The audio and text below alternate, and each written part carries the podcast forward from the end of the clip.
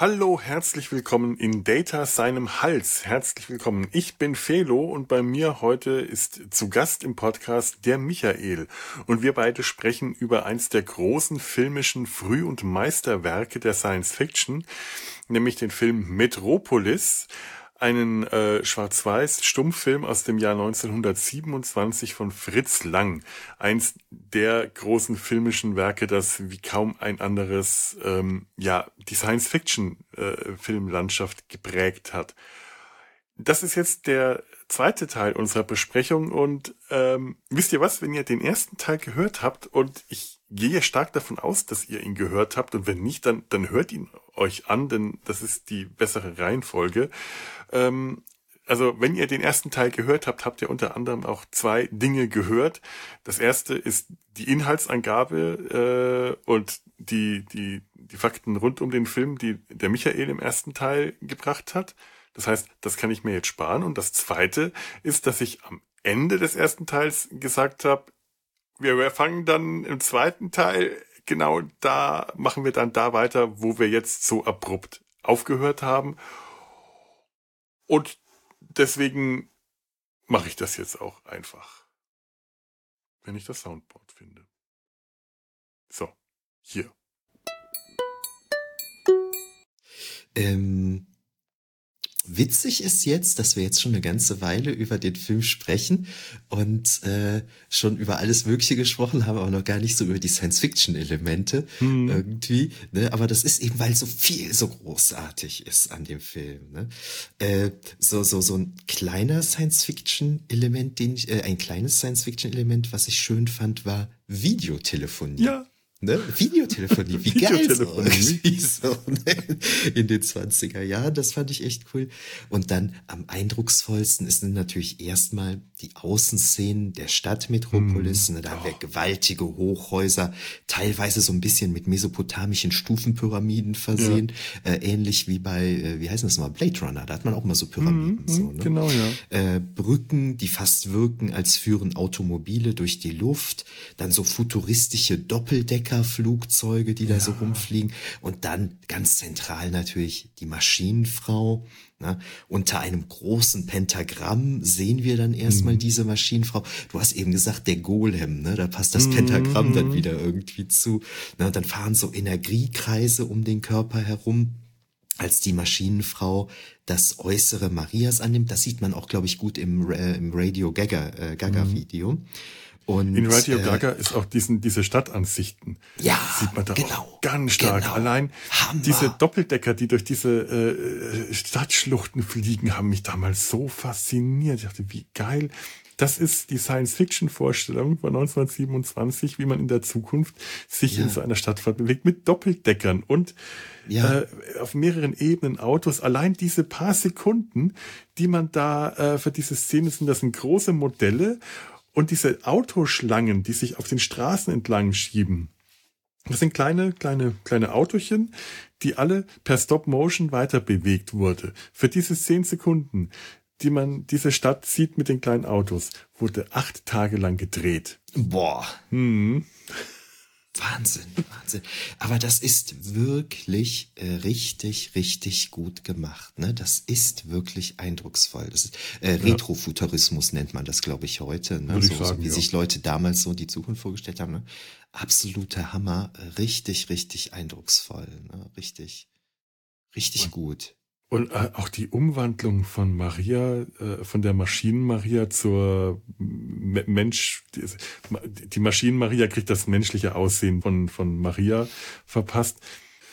Und das ist so eine richtige Science-Fiction-Sequenz. Also so richtig das, das, das Labor des wahnsinnigen Wissenschaftlers mit äh, das, das super retrofuturistische äh, äh, Labor mit ja. Blitzen und Energien, die da an äh, Drähten entlang wandern und äh, Kolben und Maschinen und riesigen Hebeln. Das sieht unglaublich gut aus. Das, das sieht so richtig, das kann man heute eigentlich immer noch äh, als Science Fiction anschauen. Das sieht einfach toll aus. Ja.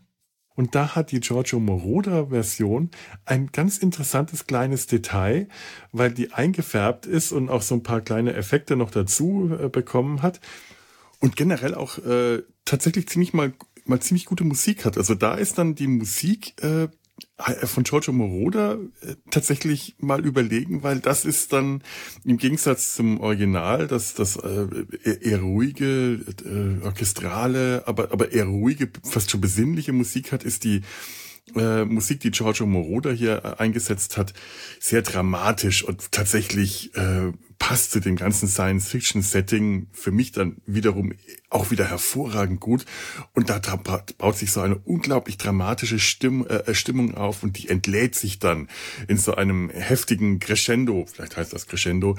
Ähm, und ich spiele da jetzt mal, wenn, wenn Maria dann äh, erwacht, die Masch Maschinen Maria, und ich spiele jetzt mal ein Stück von, äh, ein, ein, ein, ein Stück aus dem äh, Stück She is Alive von Giorgio Moroder vor, wahrscheinlich eine Anspielung auf die ähm, Frankenstein-Filme.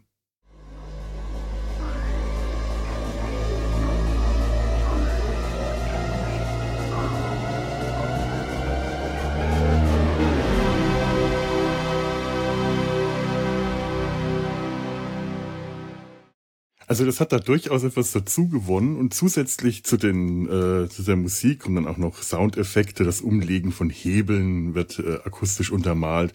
Und dazu kommen dann auch noch alle möglichen Kolorations- und Lichteffekte, gar nicht so wahnsinnig aufwendig, aber auch häufig sind so kleine ähm, Details. Unter anderem äh, äh ist da äh, be bekommt die äh, Maschinen Maria in dieser Version kleine leuchtend blaue, maschinenleuchtend blaue Pupillen verpasst. Ihre ah. Pupillen ah. leuchten blau. Die haben mich da quasi, das ist quasi die blaue Version der gelben Data-Pupillen. Ah, krass. Das, das sieht ganz klasse aus. Krass. Das ist auch so, so, so, so ein Britzeln in den, in den Pupillen. Auch nur für diese paar Szenen. Später ist das dann nicht mehr im, im Bild, weil das wahrscheinlich zu aufwendig war. Es wäre definitiv zu aufwendig gewesen, das im ganzen Film zu machen. Aber in diesen paar Szenen, wo man ganz nah an das Gesicht rangeht, wo auch das Gesicht der Maschinen Maria in, in die menschliche Maria überblendet, man sieht dann leider, dass die Proportionen äh, dann nicht mehr so ganz gestimmt haben. Generell mhm. ähm, hat, die, äh, hat dieser Maschinenkörper auch viel zu viele überstehende Teile, als dass der unter einem menschlichen Körper überhaupt runterpassen würde. Also diese menschliche Hülle ist wie die TARDIS. Die muss von innen größer sein als von außen. Mm. Aber das sieht, äh, das, ach, das, sind so tolle Szenen. Das kann man sich auch immer wieder anschauen. Wahnsinnig, wahnsinnig gut. Und ähm, da fällt mir gerade ein, du hattest eben, als du, nee, als du eingangs von dem amerikanischen, äh, von der amerikanischen mhm. Schnittversion da sprachst, hast du gesagt, dass die äh, Tochter Hel, dass die mhm. da gar nicht vorkommt, ne, wegen der Ähnlichkeit zu, zu Hell. Mhm. Und ähm, da fand ich ganz interessant, ich hatte den Namen auch nochmal gegoogelt, äh, wegen der ganzen biblischen Verweise mhm. und so. Und äh, Hel ist ähm, die nordische Göttin der Unterwelt. Ach ja. Äh, also die hat tatsächlich was mit Hölle zu tun. Mhm. das, äh, während die Maria, oh, jetzt habe ich aber eine schöne Überleitung, mhm. während die Maria ja ganz klar christlich inszeniert ist. Ne? Bei ihren Predigten ist sie ja interessanterweise, das ist jetzt noch nicht so zwingend christlich, die einzige Frau unter lauter Arbeitern, unter äh, lauter Männern. Aber was klar christlich ist, das sind heimliche Treffen in Katakomben. Mhm. Ne? Das sind Kreuze, Fischsymbole. Es wird gesagt, das sind 2000 Jahre alte Katakomben tief unter Metropolis, also wie ja. tief unter Rom. Ne? Das ist wie in so alten ja. Römerschinken, wenn die sich unten immer treffen, die Christen heimlich, weil das Christentum halt noch verboten ist und so. Ja. Ne? Das ist, das ist ganz klar hier.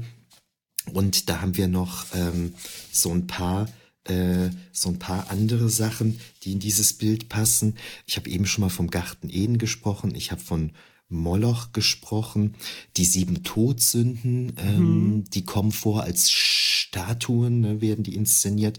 Maschinen Maria tanzt irgendwann in so einem Club und äh, da wird sie als äh, Hure Babylon, wie man sie so aus der Bibel mhm. ähm, kennt, inszeniert. Habe ich mir sogar den Text noch irgendwo aufgeschrieben.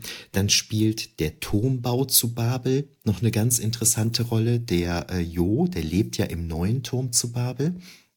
Und da fand ich ganz interessant, die eigentliche Story vom Turm zu Babel ist ja irgendwie, die Menschen werden irgendwie so ein bisschen größenwahnsinnig, sage ich mal so aus, aus göttlicher Sicht, und wollen eben diesen Turm bauen, mit dem sie ins Himmelreich da vordringen können. Mhm. Und deshalb zerstört Gott, glaube ich, den Turm und bestraft die Menschen dann damit, dass sie alle unterschiedliche Sprachen sprechen und halt nicht mehr einander verstehen. Ähm, das ist jetzt äh, aus meiner Kinderbibel. Das ist jetzt 30, 35 Jahre altes Wissen, falls ich da jetzt etwas ungenau gesagt habe. Aber hier finde ich das ganz spannend. Ähm, hier haben wir Gelehrte, die irgendwann in der Vergangenheit den Turmbau zu Babel ersonnen haben, die können ihn aber nicht bauen, weil es halt intellektuell ist. Mhm. Ne? Die können sich den ausdenken, die können den aber nicht bauen. Deshalb werben die Arbeiter an, ich glaube sogar aus anderen Ländern, um ihn zu bauen die können körperlich diesen Turm bauen, die verstehen aber nicht die Idee dahinter. Ne? Und mhm. dann wird das super schön gesagt, die gleiche Sprache sprechend verstanden die Menschen sich nicht.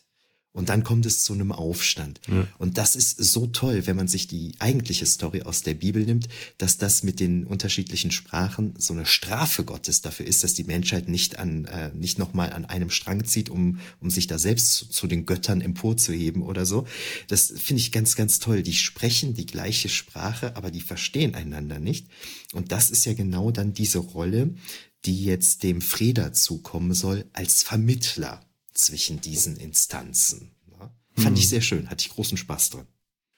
Ja, diese ganze Sache mit dem Mittler, ja, die, die, die ganzen christlichen, die Bibelanspielungen, die, die Sache mit dem Vermittler, mit dem Mittler, jedes Mal, wenn das aufkommt, das, dann wird das Ganze auch immer gleich so unglaublich schwülstig und schmalzig, so ein, so, so ein, ein, ein, ein, ein verzücktes, äh, verzückter Pathos. Das ist aus heutiger Sicht also, äh, tatsächlich schon, schon wirklich sehr, fast regelrecht unangenehm äh, zu sehen. Äh, da hat sich dann also auch die, die Bildsprache und die ganze Dramatik. Das hat sich ja einfach sehr, sehr, wahrscheinlich sehr gewandelt. Das ist, das ist heute wirklich, äh,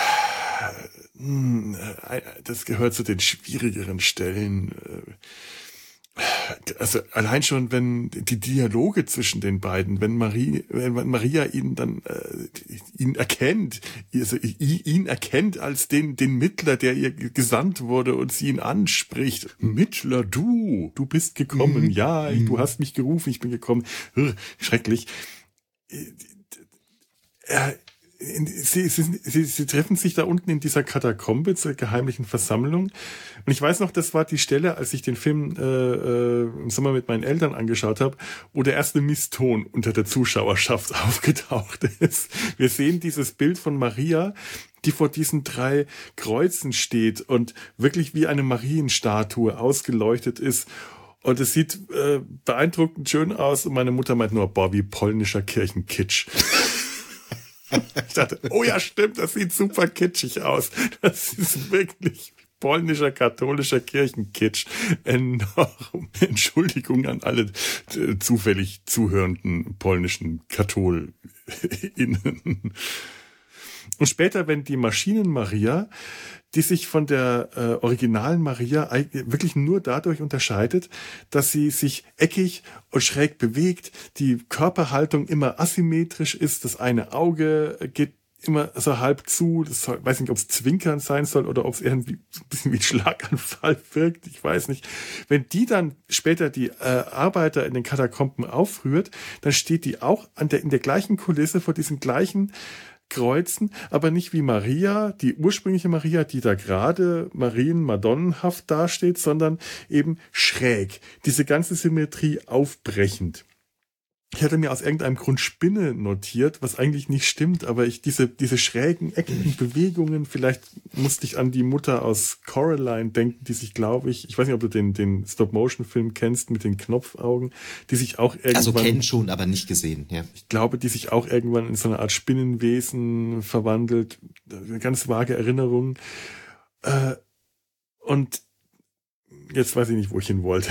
Auf jeden ja, Fall bricht diese, Ma diese Maschinen-Maria dann diese Symmetrie auf und widerspricht quasi diesen, ähm, diesem schönen, geraden, heiligen äh, Marienbild, das wir vorher hatten.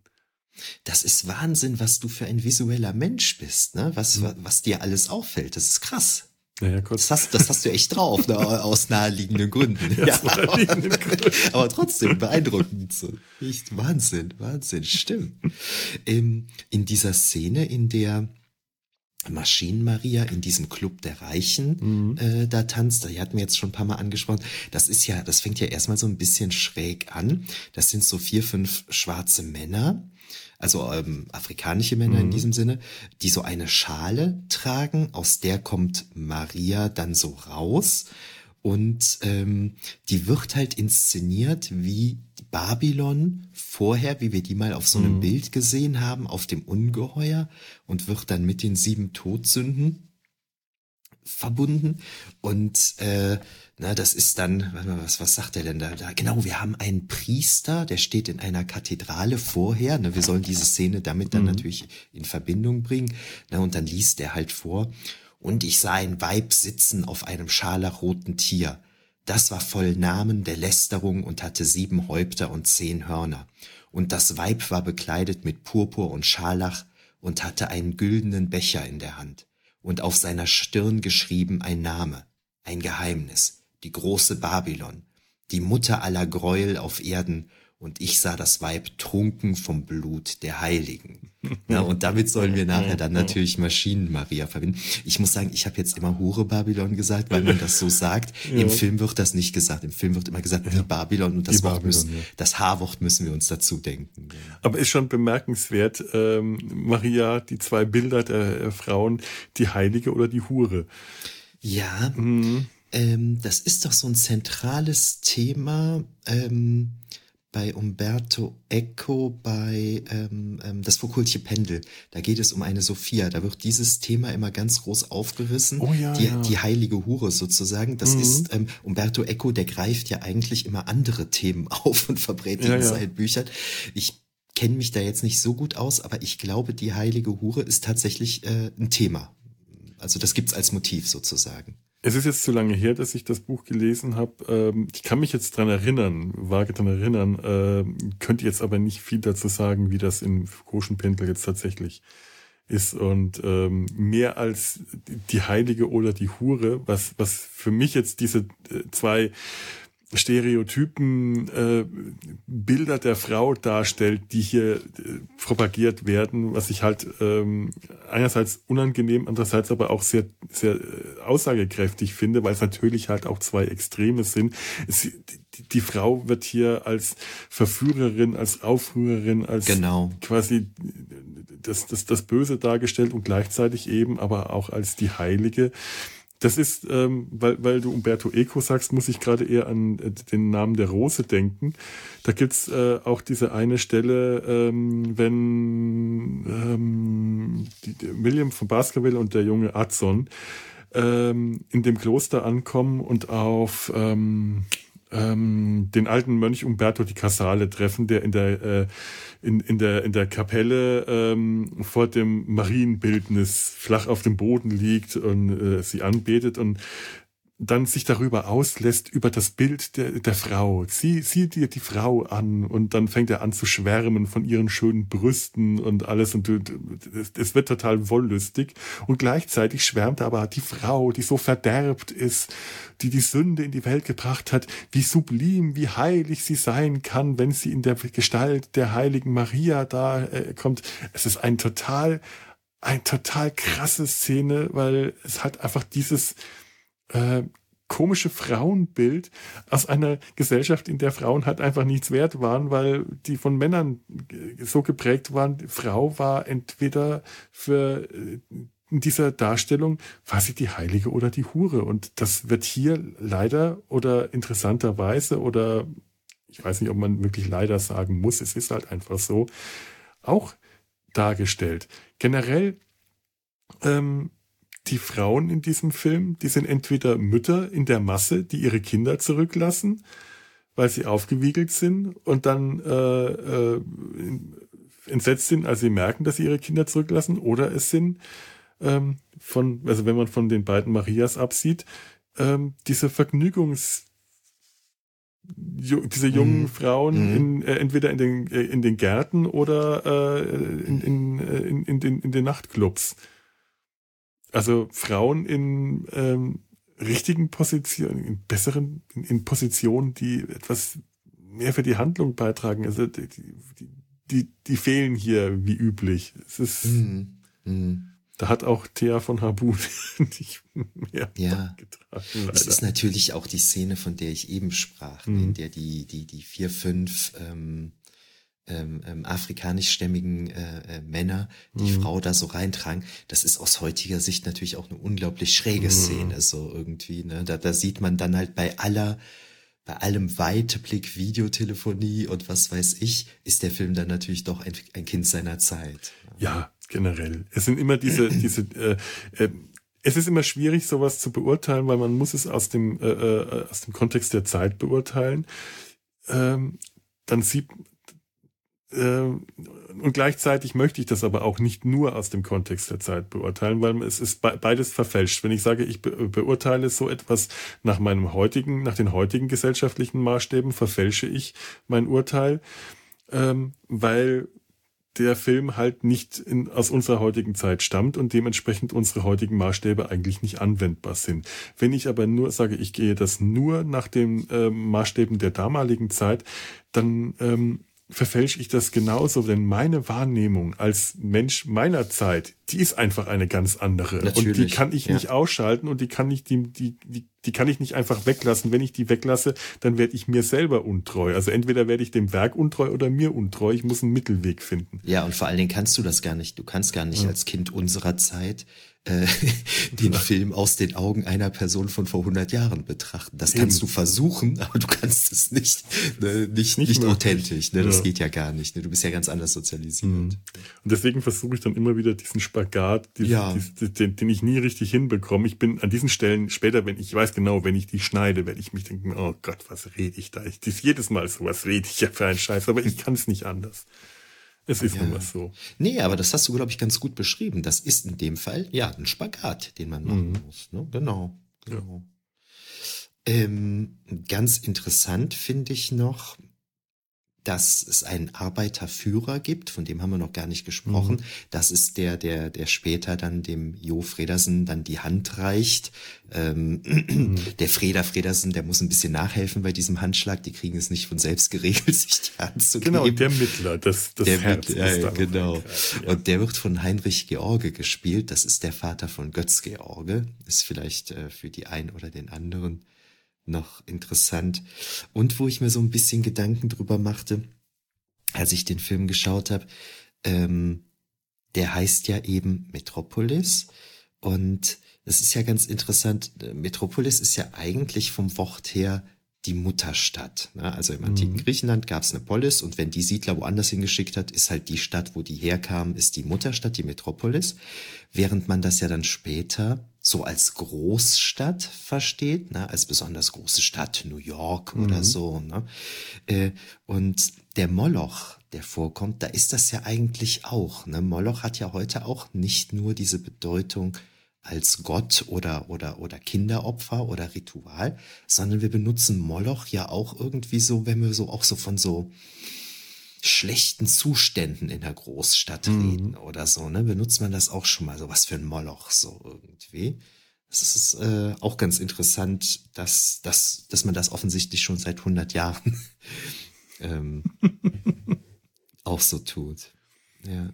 Ja, an manchen Stellen ist der Film erschreckend modern. Ja, ja. Oder zeitlos.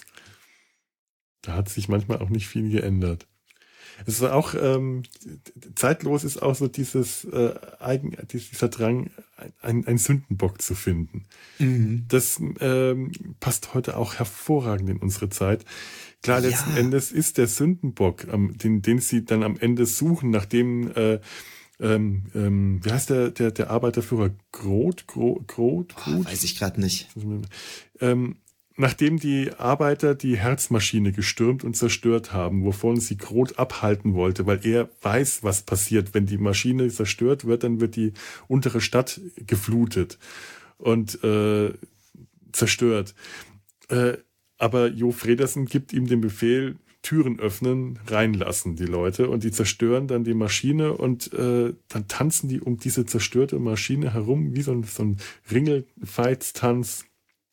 Und dann ruft, äh, weg, ruft er sie, pfeift auf den Händen, bis sie ihm zuhören und sagt, ruft, wo sind eure Kinder?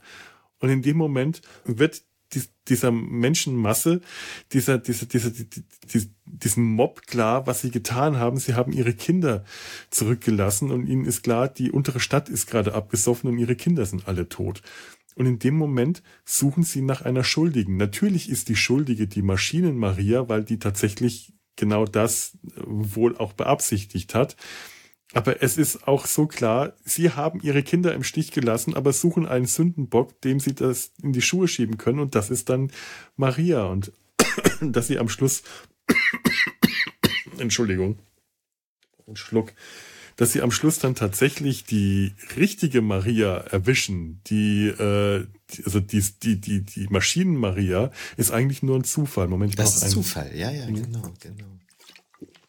Weil sie, zuerst die echte Maria jagen und dann aber mit einer Gruppe von Partygästen, die die Maschinen Maria gerade aus dem Club herausführt, ähm, zusammenstoßen, während die echte Maria entkommen kann. Es kommt dann noch zu einem Showdown auf der Kathedrale. Man darf da an Batman und mhm. den Kampf, den Rooftop-Fight äh, mit dem Joker denken.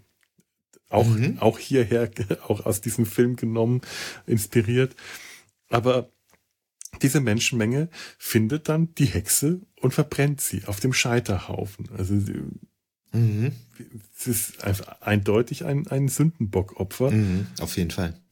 Und da ähm, finde ich interessant, da möchte ich jetzt nochmal auf äh, League of Extraordinary Gentlemen zurückkommen, auf Alan Moore. Ich zeige dir nochmal das Bild, der äh, in dem Comic die Maria, die, äh, die Maschinenmenschfrau, die dort verbrennt und sich ihre, ihre verbrennende Haut, das verbrennende Fleisch von Metallkörper reißt. Im Comic wird sie anschließend dann auch nur noch ähm, als äh, Metallfrau auftreten und sagt, diese menschliche Hülle hat ihre Propagandafunktion eingebüßt. Das ist im, im, im Comic, wie gesagt. Alan Moore greift ja in seinen Comics gerne Figuren auf, die bei denen die, die Rechte äh, abgelaufen sind oder die aus, äh, die, die aus anderen Publikationen stammen, meistens so aus der Popkultur. Ähm, wenn die Rechte nicht abgelaufen sind, dann werden sie zwar gezeigt, aber namentlich genannt. In den späteren äh, Comics kommt zum Beispiel James Bond vor, weil aber die Rechte noch nicht äh, frei verfügbar sind, kriegt er einfach keinen Namen. Er wird mhm. Jimmy genannt die ganze Zeit. Du weißt aber, wer gemeint ist. Und ähm, häufig nimmt er Figuren, die schon, also bei League of Extraordinary Gentlemen ist es ja so, er greift Figuren auf, die eigentlich tot sind, die in ihrer eigenen Fiktion gestorben sind, wie Dr. Jekyll und Mr. Hyde, der äh, Dr. Jekyll, der Selbstmord begangen hat, oder Alan Quatermain, der als tot gilt, oder Kapitän Nemo, der als tot gilt, oder eben auch hier ähm, die Maschinenfrau, die hier im Film verbrannt wird auf dem Scheiterhaufen und dann leblos da an diesem äh, Scheiterhaufen steht und tot ist oder tot wirkt. In dem Comic wird es so dargestellt, dass ihr die Flammen gar nichts anhaben können, dass die Flammen nur ihre Haut verbrennen. Ähm, es ist im Comic nicht klar, ob die Ereignisse aus Metropolis im Comic überhaupt tatsächlich stattgefunden haben. Rotwang ist tot.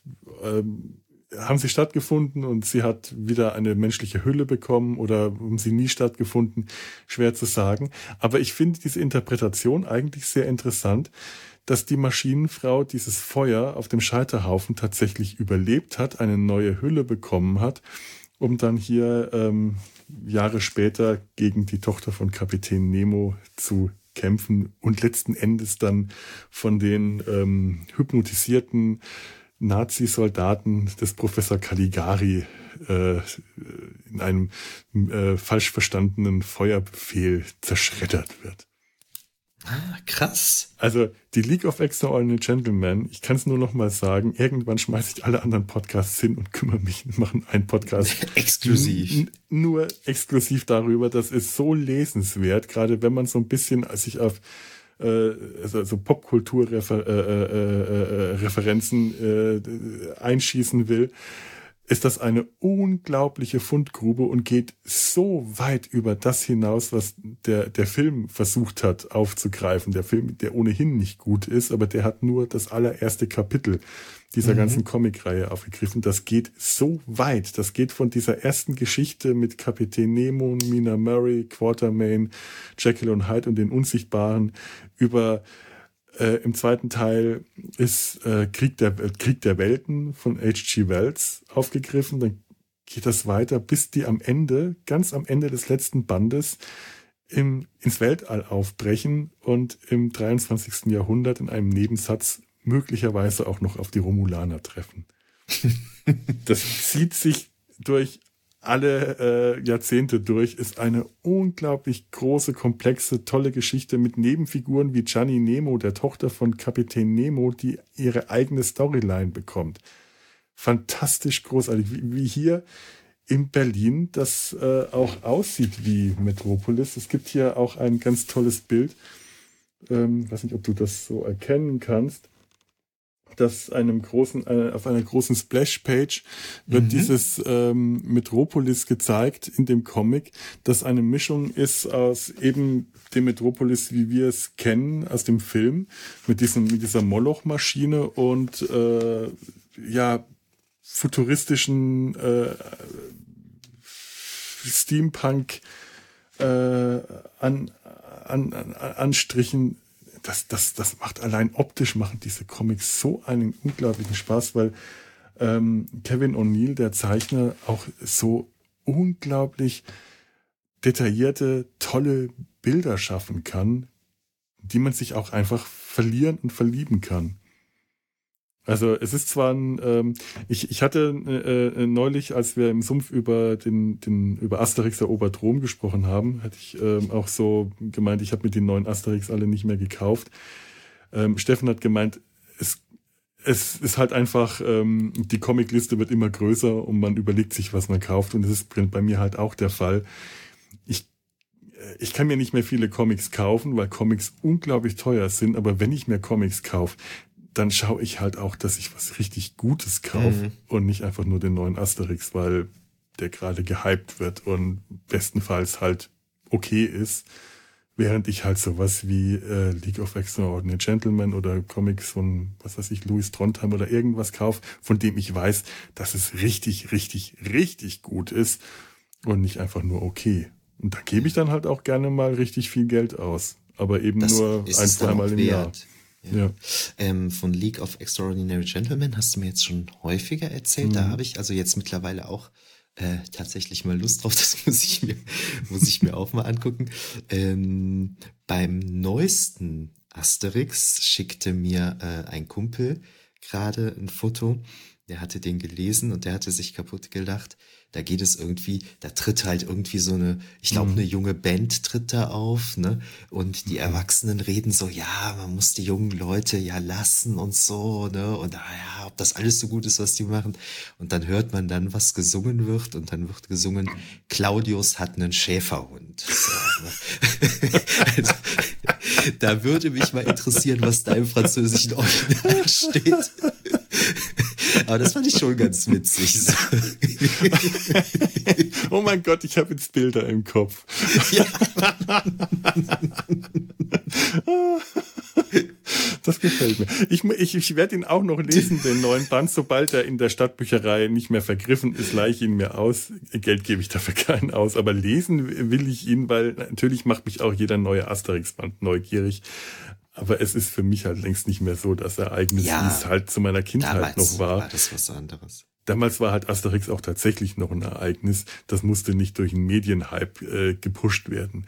Das ja. wurde, wenn dann neuer Asterix rauskam, wurde der allein schon, weil dann rauskam, wie warme Semmeln weggekauft. Heute äh, ist es halt, äh, dann hast du, wird er halt durch die Medien erstmal hochgepusht und es ist ein Marketing-Ding. Denn ganz ehrlich, ähm, auch wenn ähm, die neuen Asterix-Comics längst nicht so schlecht sind wie ihr Ruf, die sind nicht schlecht. Die sind halt einfach nicht so gut wie früher der Asterix war. Und mhm. wenn man die Comic-Landschaft ein bisschen kennt und so intim kenne ich sie auch nicht, ähm, die Comiclandschaft aller Länder, die Comics herausbringen, von äh, den USA über äh, Japan, die großen oder Frankreich, Belgien, also die großen Comic-Nationen, bis hin zu unserem eigenen, unserer eigenen sehr überschaubaren, sehr kleinen und stiefmütterlich vernachlässigten Comic-Landschaft.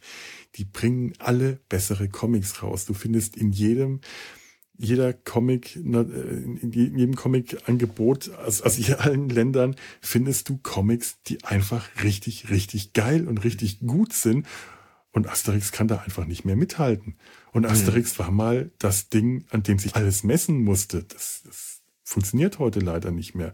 Und ich sage das jetzt nicht einfach so pauschal, weil oh, der neue Asterix ist schlecht. Ich kenne die Comics halt auch gut genug und ich verstehe halt auch gut genug davon, dass ich mir dieses Urteil schon zumuten darf, auch wenn ich weiß, mhm. die Geschmäcker sind verschieden und es gibt bestimmt genügend Leute, die den, die den neuen Asterix-Comics gut finden. Ich will denen das auch nicht nehmen. Auch Leute, die den Vergleich stellen können und auch genug von Comics verstehen, dass die sich nicht jetzt, äh, dass die nicht äh, die Klappe halten müssen, wenn der, wenn, wenn hier der große Felo redet. Absolut nicht der Fall. Absolut gar nicht ich bin keine solche Koryphäe, dass ich mir jetzt da ein endgültiges Urteil zu erlauben will, dem nicht widersprochen werden darf. Gar nicht. Aber aus meiner Sicht stellt sich das halt so dar und äh, mein Gott. Wie sind wir jetzt zu Comics gekommen? Ähm, ich, ich, ich greife einen deiner Comic-Kommentare mal kurz ja. auf, und zwar, ähm, dass die Maschinenfrau dann quasi im Feuer halt nicht mhm. umkommt, sondern dann eben später dann da noch eine Rolle spielt. Das habe ich kürzlich in einem Roman von äh, Samina Jehansep ähm, ähm, gelesen. Die ist ähm, äh, Grafikdesignerin oder Illustratorin und schreibt auch Romane. Und die macht das mit ähm, ähm, Johanna von Orléans, mit Jeanne d'Arc.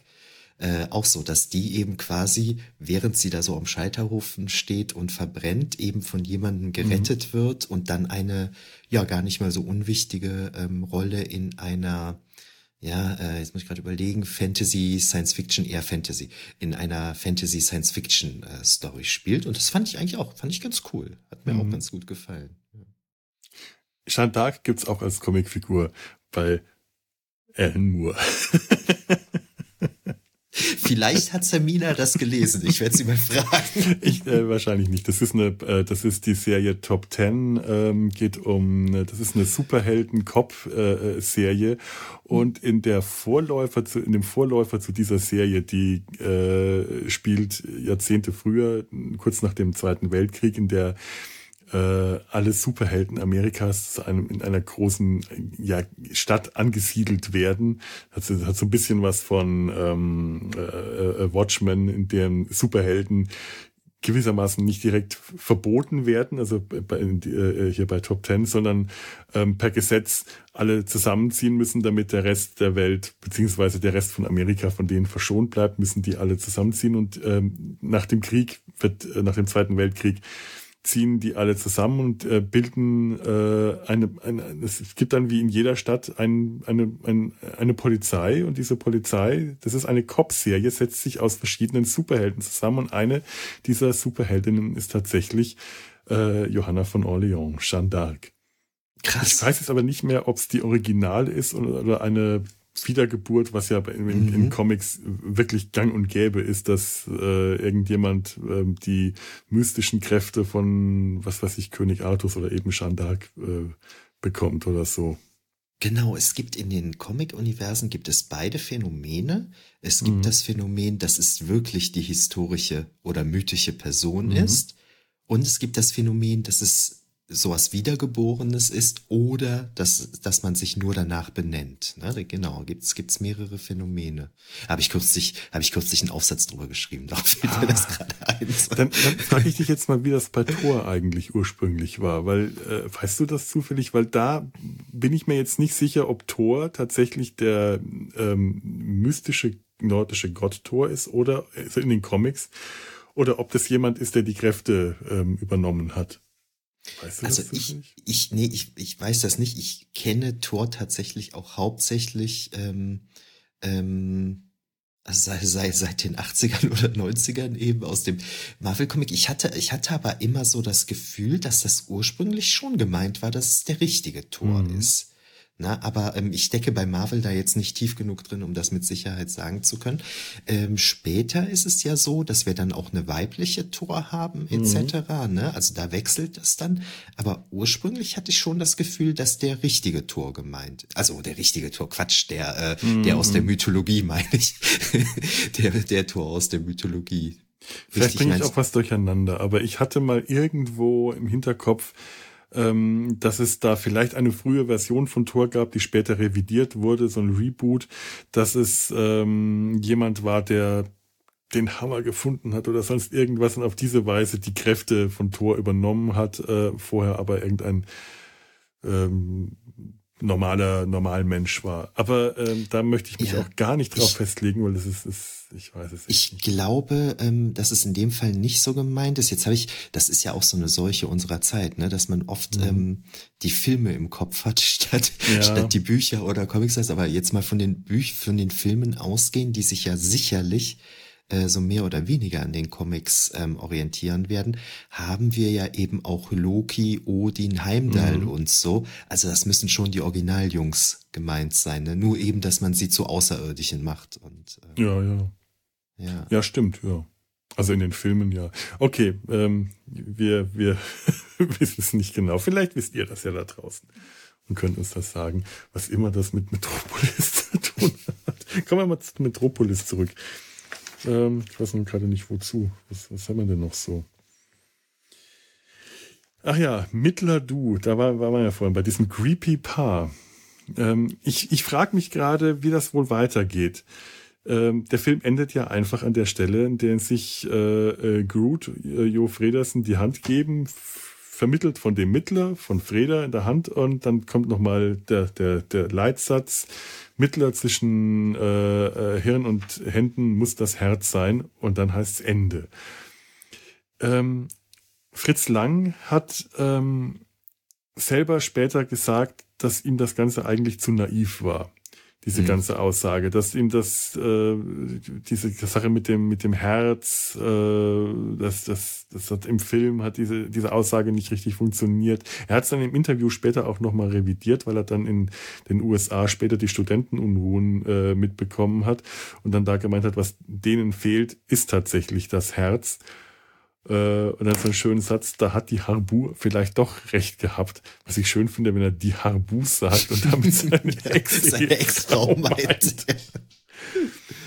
Aber ähm, natürlich frage ich mich dann, wie ging es jetzt weiter? Ähm, es ist es ist kein realistischer Film. Also realistisch äh, äh würde das alles eh nicht funktionieren. Aber ähm, was ändert sich jetzt da gesellschaftlich oder was ändert sich jetzt vielleicht einfach nur durch dieses Paar? Wie geht's weiter mit Freda und Maria? Sind die das unbeliebteste Paar auf allen Abendgesellschaften, weil diese zwei ekelhaften Creeps die ganze Zeit sich anhimmeln und sich präsentieren als die Heiligen, die die Welt gerettet haben? Ich möchte mit denen nicht befreundet sein. nein, nein, äh, nein, ernsthaft. Es ist halt wirklich eine, ganz und gar ähm, äh, expressionistische, sehr vereinfachte Darstellung dieses Problems. Ähm, die, die, diese ganze Geschichte ähm, hat wenig realistische Klänge. Du, du, du merkst, es ist halt das dargestellt, was ähm, in so einer Bildsprache zum Ausdruck gebracht werden soll. Aber äh, ich, ich habe neulich gelesen, es soll, äh, es soll mal Pläne gegeben haben, aus Anfang der 2000er ein Remake davon zu drehen. Ich hätte Angst davor, sowas mhm. anzufassen, weil es mhm. äh, tatsächlich realistisch nicht funktionieren kann. Ähm, wenn der Film an der Stelle nicht geendet hätte, sondern man noch irgendwie gezeigt hätte, was sich jetzt verändert, es hätte eigentlich nur ähm, tatsächlich dann wirklich naiv verkitscht äh, gewirkt. Ich bin eigentlich froh, dass an dieser Stelle plakativ Ende steht, mhm. weil was anderes darf da nicht mehr passieren. Mhm. Finde ich.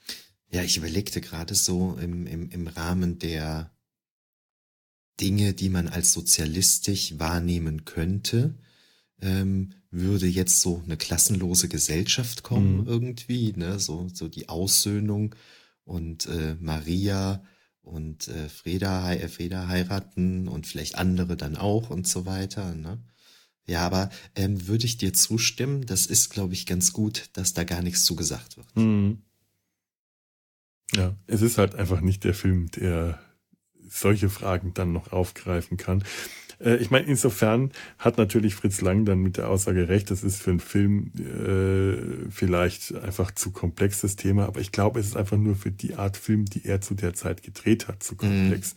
Für moderne. Filme wäre das keineswegs zu komplex, aber dann würde man halt keinen Film mehr drehen, der an sich so ein Kunstwerk darstellt, wie das eben Metropolis mm. ist. Mm. Für, für ein expressionistisches Kunstwerk ist es, ist, ist diese Frage zu komplex und kann da nicht rübergebracht werden. Aber für ja. das, was der Film ist, finde ich, hm, ich drehe mich gerade ein bisschen im Kreis, aber du weißt, ja. worauf ich hinaus will. Ja, ja. Ähm, es ist auf jeden Fall, das haben wir ja jetzt, glaube ich, an mehreren Stellen schon mhm. sehr deutlich äh, durchklingen lassen, das ist ja, ich zitiere dich mal doch. Das ist ein expressionistisches Kunstwerk. Ja. Ne? Das ist wirklich krass. Und ähm, auch wenn er in der Fassung, die wir jetzt haben, ähm, ich glaube 148 äh, Minuten dauert, ähm, man kann sich den recht gut angucken. Mhm. So, ne? Also mir ist da nicht großartig langweilig bei geworden oder sowas. Und ähm, doch, das ist ein richtig toller Film.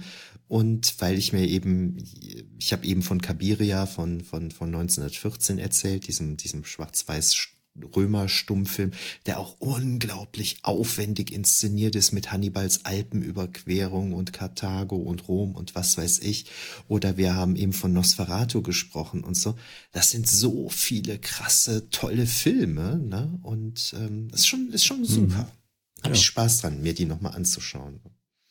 Ja, ich möchte mir auch tatsächlich, also ähm, dieses Jahr habe ich den, den Golem gesehen, toller Film. Ah, den muss ich auch mal gucken. Ähm, vor ein paar Jahren äh, äh, Nosferatu, jetzt Metropolis. Metropolis jetzt sehr viel öfter, sonst hätte ich mir auch ein paar von den äh, anderen Filmen, die so auf meiner Liste standen. Ich möchte mir natürlich auch mehr noch von Fritz Lang anschauen. Ich kenne oh, zwar ja. viele Filme von ihm, aber es ist sehr lange her, dass ich die gesehen habe. Zum Teil Ausschnitte.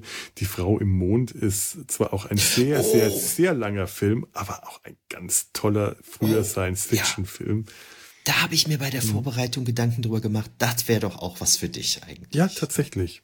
Das ja. ähm, habe ich auch schon mal äh, auf meine innere Liste äh, gestellt, weil äh, gerade Retrofuturistik, da ist äh, die, diese äh, allein die Szenen in der Rakete, es dauert in dem Film ewig lang, bis die bis die Rakete zum Mond überhaupt erstmal startet, weil da vorher so eine ganze Industriespionagegeschichte, wenn ich mich richtig erinnere, abläuft. Aber allein dann die Darstellung der Rakete, des Raketeninneren, die Technik, all das und dann der Mond selber, oh, das ist ein Traum, das ist, äh, das ist so wundervoll, das ist großartig. Aber auch ähm, äh, Mabuse oder M, Mabuse eine Stadt. will ich noch mal sehen. Ja, ja. oder M. Ich, ich kann mich auch ganz toll noch, äh, das ist auch lange her, aber ich kann mich nicht mehr richtig gut an M erinnern, aber ich kann mich erinnern, was für ein Eindruck der auf mich gemacht hat. Ja, Und das möchte ich auch mal wieder sehen der hat natürlich eine sehr unschöne Thematik. Ne? Mhm. Und ich spreche den Nachnamen immer falsch aus, was ein bisschen damit zusammenhängt, dass ich eine Weile gebraucht habe, um zu kapieren, dass es ein deutscher Schauspieler ist. Aber die, die Hauptrolle, das ist doch Peter, äh, also Peter Lore, Lore oder wie auch immer man ihn ich ausspricht. Lore, also ich, äh, da, da sag ich tatsächlich immer Peter Lorre und habe immer Angst, Peter. dass ich den, dass ich Peter Lorre falsch ausspreche, weil ich ihn Deutsch ausspreche, aber es müsste ein Deutscher gewesen. Oder Österreicher? Nee, das ist definitiv ein, Deu ja, ja, also auf jeden Fall ein deutschsprachiger ja. Schauspieler, der ja dann auch eben, na, aber ich kenne den halt, ähm, ich habe den kennen und lieben gelernt in ähm, 20.000 Meilen unter dem Meer mhm. mit Kirk Douglas. Und äh, darum habe ich den halt immer so, ich hatte den immer so als Amerikaner abgespeichert ja. als Kind und habe halt später erst kapiert, dass das Obwohl ein deutscher äh, Schauspieler ist. Da ja einen, warte, warte, warte, einen Belgier oder einen Flamen oder einen Franzosen spielt, weil Ach, äh, der Assistent der Professor von Professor Aronnax, der ist Franzose, genau. ja. Ja, ja, stimmt, stimmt. Das ist eine seiner späteren Rollen. Ja. Ich, äh, ich äh, kenne ihn äh, peinlicherweise aus Mr nee, warte mal, Mr. Doch Mr. Moto, wo ein Japaner ah, spielt. Ähm, ja, ja, äh, stimmt, stimmt. Zähneknirschend schwierig heute. Und natürlich aus Casablanca. Mm, ja. Und ja. auch einer dieser, Mensch, Casablanca, Tim, ich glaube, Tim soll mal in den Sumpf bringen. Jetzt, wo ich das sage, warum habe ich den eigentlich noch nie im Sumpf auf die Liste gesetzt? Mensch, da gehört er eigentlich hin. So, ich glaube, wir sind, hast du noch große Dinge, sonst sind wir so ein bisschen am Ende, bevor wir wieder äh, in der Kritik zu hören bekommen. Am Ende driften sie alle ab und sind nicht mehr konzentriert. Ja, ich fürchte, das passiert nämlich jetzt bald. Möchte ich noch eine Zahl nennen. Ich meine, wir haben die große, die großen Massenszenen und die vielen, ich weiß nicht, wie viele Kinder in diesen Massenszenen äh, in der überfluteten Stadt äh, äh, beteiligt waren die Arbeitsbedingungen für gerade die Komparsen waren auch nicht viel besser als für die Sklaven im Turmbau zu Babel oder den Arbeiter an der Moloch-Maschine. Fritz Lang muss die echt ähm, gequält und äh, ja angetrieben haben. Die Kinder, die da durchs kalte Wasser wochenlang äh, warten mussten, das waren ähm, eigentlich alle Straßenkinder. Zumindest sagt das die Legende so, die da Thea von Habu hat später gemeint, das ist alles nicht so schlimm gewesen. Die hatten in der Zeit, hat, ging es ihnen gut, die hatten warme Unterkünfte, viel zu essen, ähm, hatten Spaß am Set. Aber andererseits sagen andere, das Wasser, das da durchgepumpt wurde, das war eiskalt und die Kinder waren alle barfuß, unterernährt und schlecht bekleidet. Ich möchte mir nicht über, vorstellen, wie viele da, da später Lungenentzündungen bekommen mhm. haben. Und generell, und jetzt kommt die Zahl, die ich nennen will, weil die wirklich unglaublich ist. In diesem Film haben 27.000 Komparsen mitgewirkt. Boah. Wenn die Zahl stimmt, ich möchte meine Hand nicht ins Feuer legen, aber ich habe sie aus diesem Internet. Aber wenn sie stimmt, 27.000 Komparsen und bei den Massenszenen, die wir da gesehen haben, kann ich es mir echt fast vorstellen. Nicht nur ja. an Kindern, sondern überhaupt generell den ganzen Film unglaublich viele Massenszenen. Krass. Ja. So. Ja, also schließen wir mal ab mit einer absoluten Cook-Empfehlung, ja, oder? Absolut. Und wie gesagt, ihr findet den Film äh, auf, auf YouTube. Ihr findet auch die Moroder-Fassung auf YouTube. Äh, vielleicht, wenn man lange genug sucht, findet man irgendwo im Internet. Ich habe bei archive.org gesucht es wäre schön, es würde mich wirklich interessieren, die Paramount-Schnittfassung von 1927. Äh, muss ich mal weiter forschen, weil den Unterschied möchte ich jetzt schon gerne mal sehen. Aber äh, schaut euch das an, es ist wirklich, wirklich sehenswert. Ja, und ich glaube, das ist auch alles an Fazit, was ich jetzt noch zustande bringe. Ich muss mich jetzt gleich mal Oh, deswegen ist hier gerade so ungemütlich. Meine Heizung ist ausgefallen. Oh, hey, ich muss mich gleich mal darum kümmern, dass ich die wieder zum Laufen bringe. So, der Alltag hat mich wieder. Wie schön. Von der Dystopie in die Dystopie. Ja, von der Dystopie des Metropolis in meine ganz private kleine Dystopie. Ich hoffe, dass die Handwerker bald einen Termin mit mir ausmachen. Das ist echt nicht mehr lustig.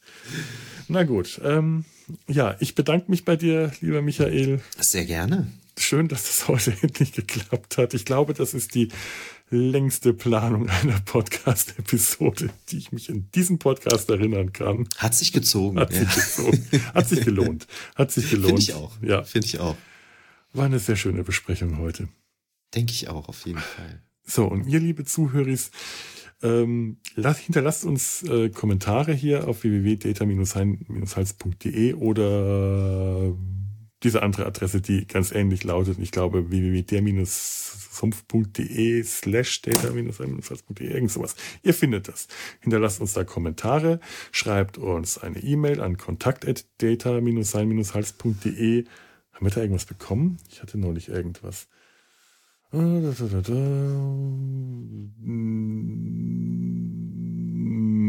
Nichts, was ich hier unbedingt vorlesen muss. Nein.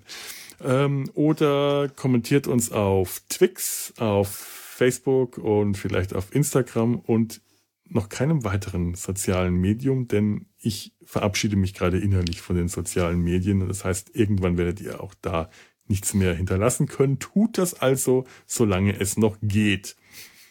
Denn wenn, wenn der König hier sagt, es ist Schluss, dann ist auch Schluss. Und dann, dann findet ihr uns auch nicht mehr auf Twitter oder sonst wo. Macht das also noch noch geht's. Ja, möchtest du jetzt noch die Bonnie Tyler Version vom Outro hören oder lieber nicht? Ach, spiel mal rein, hau Nein, mal rein.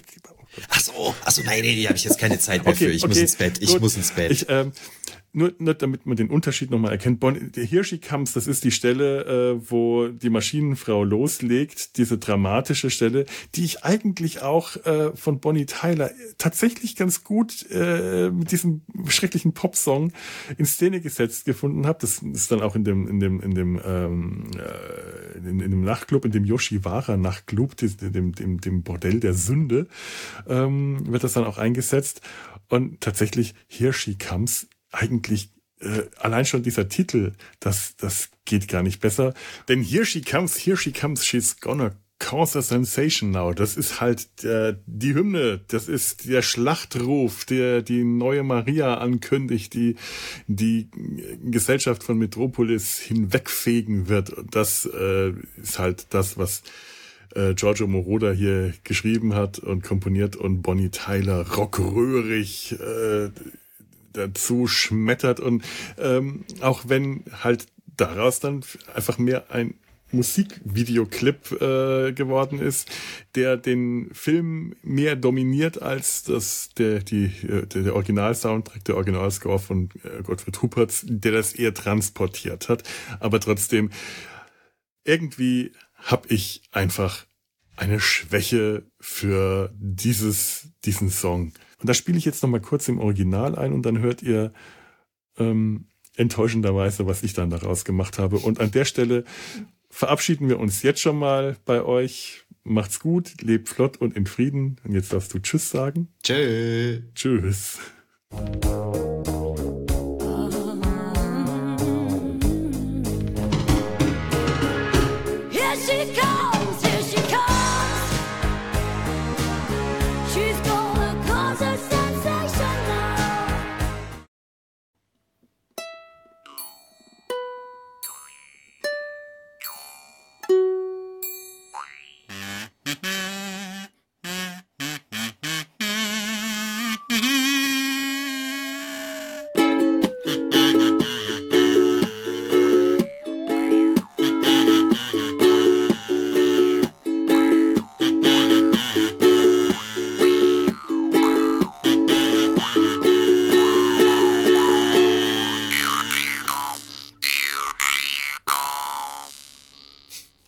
Lässt etwas an Dramatik missen, oder?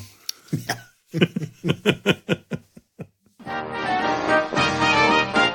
Eine Produktion des Podcast Imperiums.